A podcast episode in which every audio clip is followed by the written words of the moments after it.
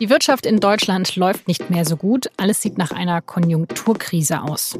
Weil die SPD möglichst viele Entlassungen verhindern will, soll es jetzt sogar ein neues Gesetz geben. Wie viel so ein Gesetz ausrichten kann, das erklärt mir gleich Wirtschaftsredakteur Kaspar Busse.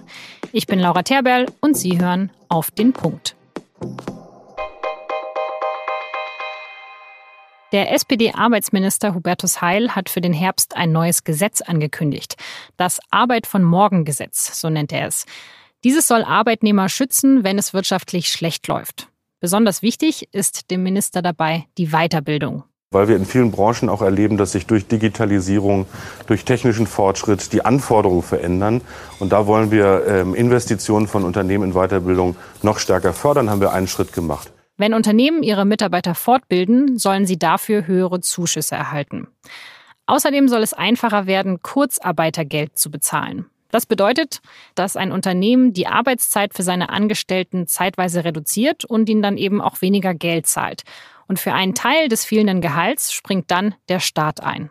Das soll verhindern, dass Unternehmen Mitarbeiter entlassen, die ihnen später fehlen, wenn sich die Märkte wieder erholen. Und momentan befürchten eben viele, dass ein neuer Abschwung kommt. Die Autoindustrie leidet unter dem Handelsstreit, die Aktienkurse gehen tendenziell nach unten und viele Firmen in Deutschland streichen massenweise Arbeitsplätze.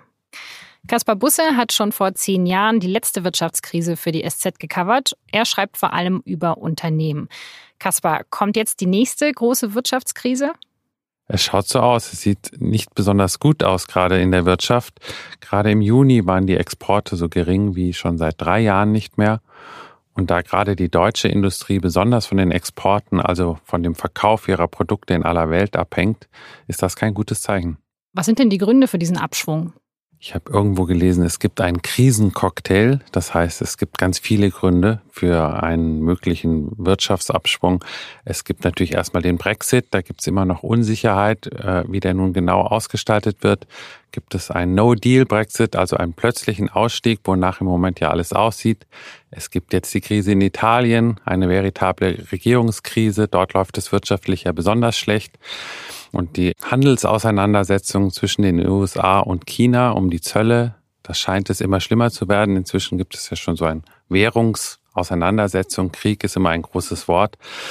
So kommt ganz vieles auf die deutsche Wirtschaft zu, was Probleme machen könnte. Aber das hört sich jetzt ja so an, als ob nur die anderen Fehler machen und wir machen alles richtig. Das waren jetzt ja alles Gründe, die eher aus anderen Ländern kommen. Die deutsche Wirtschaft schaut besonders auf andere Länder, weil sie eben so viele äh, Güter exportiert.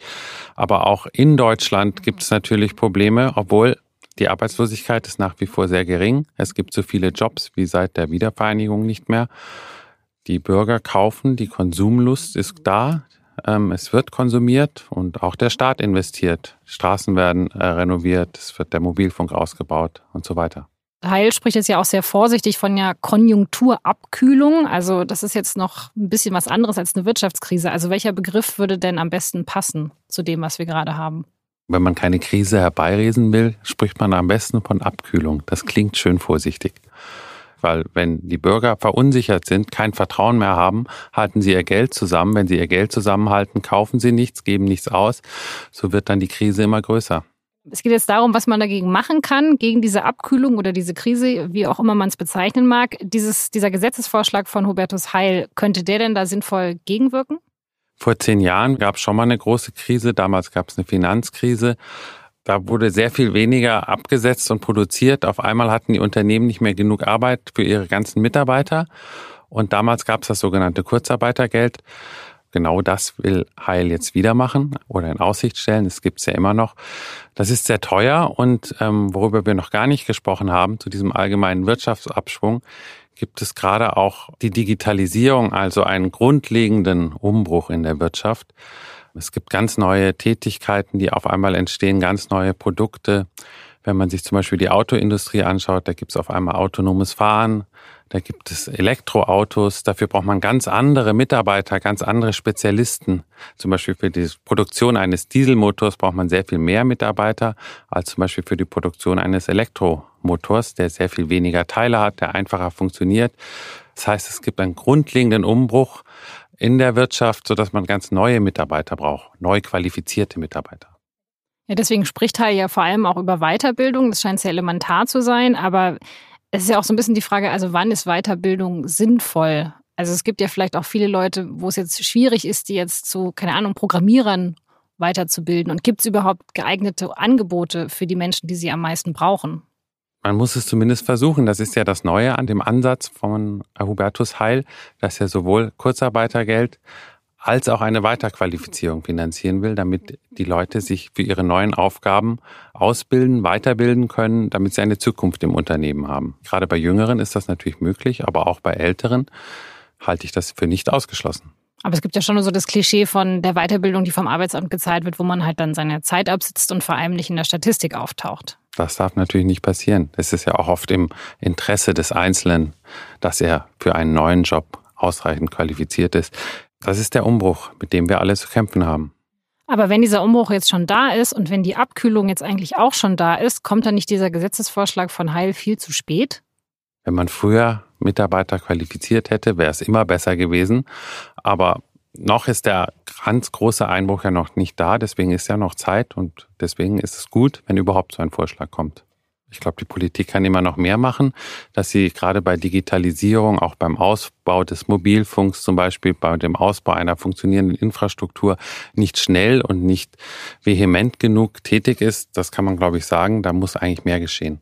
Vielen Dank, Kaspar. Und jetzt noch weitere Nachrichten. Die Protestbewegung in Hongkong hat den zweiten Tag in Folge den Flughafen der Stadt komplett lahmgelegt.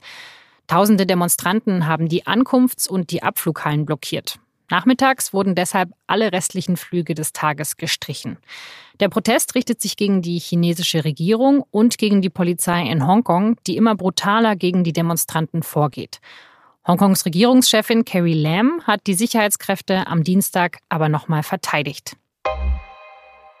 Die Trump-Regierung macht es für legale Einwanderer schwieriger, in den USA eine Green Card zu bekommen. Das ist eine dauerhafte Aufenthalts- und Arbeitserlaubnis, die nicht an einen bestimmten Arbeitgeber gekoppelt ist. Wer in Zukunft der Öffentlichkeit zur Last fallen könnte, der soll den neuen Regeln zufolge keine Green Card bekommen. Entscheidend dafür sind zum Beispiel das bisherige Einkommen eines Bewerbers, seine Englischkenntnisse oder ob er chronische Krankheiten hat. Asylsuchende, Schwangere, Kinder und alle, die schon eine Green Card besitzen, die sind davon nicht betroffen, heißt es. Bei Heinz-Christian Strache und Johann Gudenus wurden Razzien durchgeführt. Das meldet die österreichische Tageszeitung Der Standard. Beide FPÖ-Politiker sind nach der Ibiza-Affäre von ihren Posten zurückgetreten. Bei den aktuellen Durchsuchungen geht es wohl darum, wie ein FPÖ-Politiker in den Vorstand eines Österreicher Glücksspielunternehmens gekommen ist. Die Wiener Staatsanwaltschaft ermittelt wegen des Verdachts der Bestechung nicht nur gegen Strache und Gudenus, sondern auch gegen vier weitere Personen. Am Freitag startet die neue Saison der Fußball-Bundesliga und in der aktuellen Folge unseres SZ Sport Podcasts gibt es deshalb eine kleine Vorschau. Ist der Münchner Kader gut genug, um den achten Titel in Serie zu holen? Oder ist Dortmund diese Saison doch wieder stärker? Mehr auf sz.de-sportpodcast. Und das war auf den Punkt. Redaktionsschluss für diesen Podcast war 16 Uhr. Vielen Dank fürs Zuhören.